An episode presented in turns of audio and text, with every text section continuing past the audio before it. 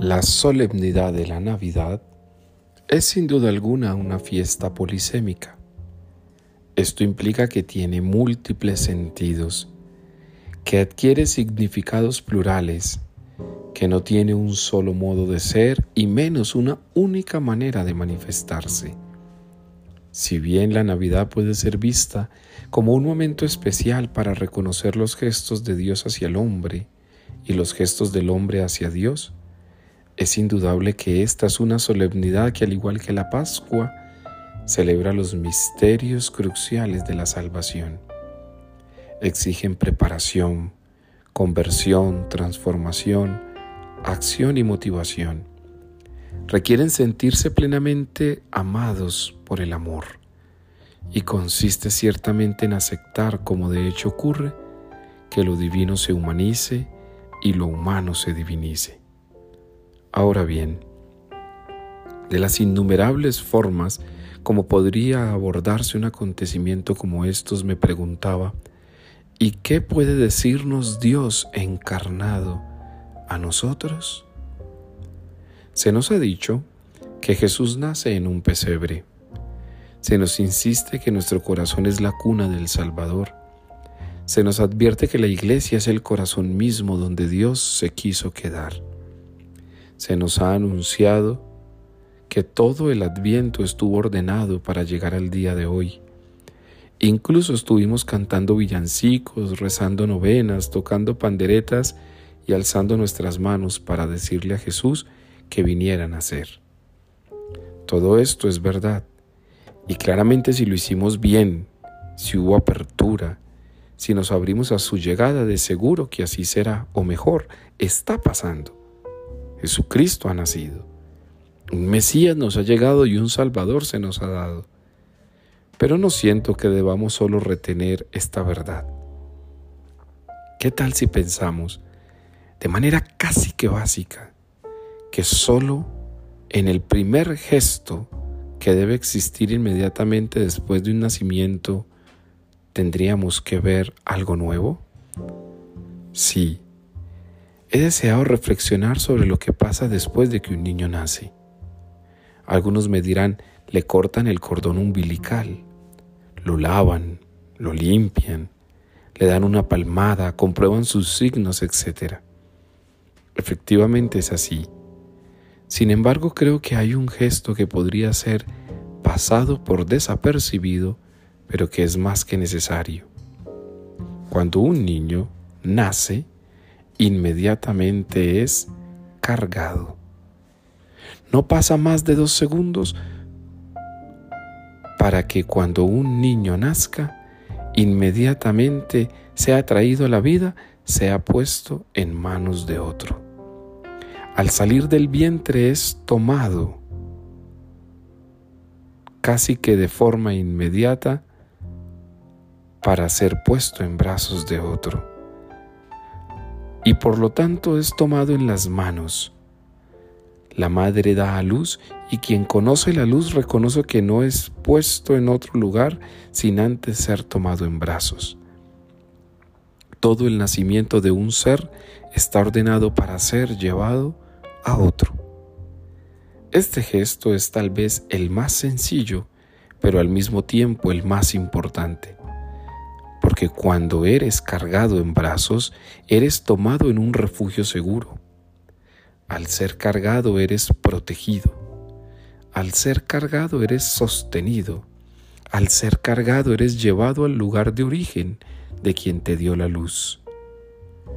Pues esto es, mis hermanas y hermanos, lo que hoy se manifiesta con el nacimiento de Cristo. Él mismo no solo ha querido nacer, ante todo se ha dejado cargar por nosotros. Ha querido ser llevado en nuestras débiles manos para ser amado. Ha deseado ser puesto en las manos de los hombres y mujeres de hoy para ser puesto en lo alto y allí ser visto y encarnado por nosotros. El gesto más bello de la encarnación es la iluminación.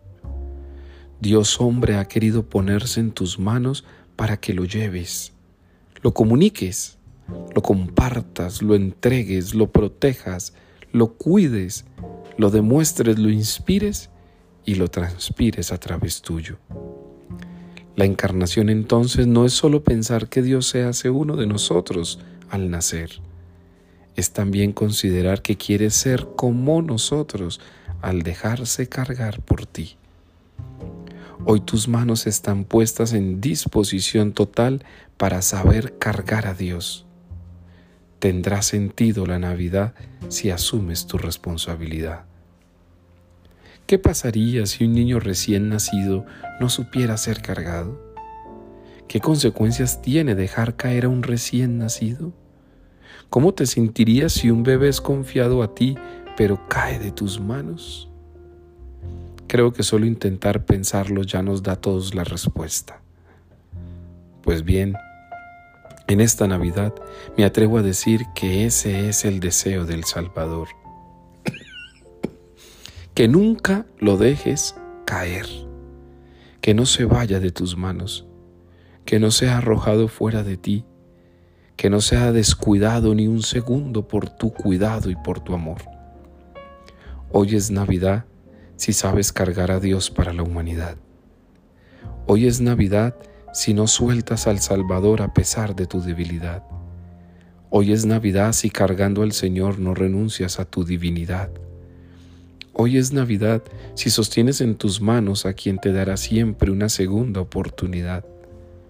Hoy es Navidad si cargas al que nació desde la pobreza para darte la mayor riqueza. Hoy es Navidad si acompañas al que sufre cargando su orfandad. Hoy es Navidad si no te cansas de cargar a quien Dios te pide amar. Finalmente, nunca olvides que este niño de Belén que hoy te pide ser cargado, ya te había cargado a ti. Recuerda que una vez ese mismo niño nació en Belén, creció en Nazaret y subió a Jerusalén. Allí extendió sus brazos, subió al leño y cargó tus pecados, tus miserias, tus debilidades, tus angustias y tus ansiedades Allí recogió los frutos de lo que sembró en un día como hoy. Porque solo Dios puede unir nacimiento y muerte para dar vida, encarnación y crucifixión para dar resurrección, corazón y conmoción para volverlo su mejor pasión.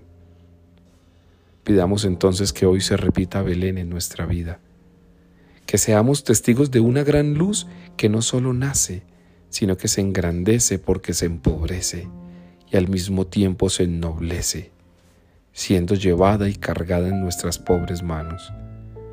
Por ello, si te sientes agradecido porque Jesús ha nacido, te invito para que te sientas comprometido a no dejarlo caer.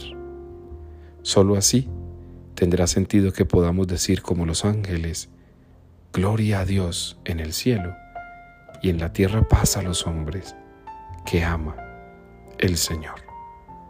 Amén. Que el Señor te dé la paz y que tengas una feliz y santa Navidad.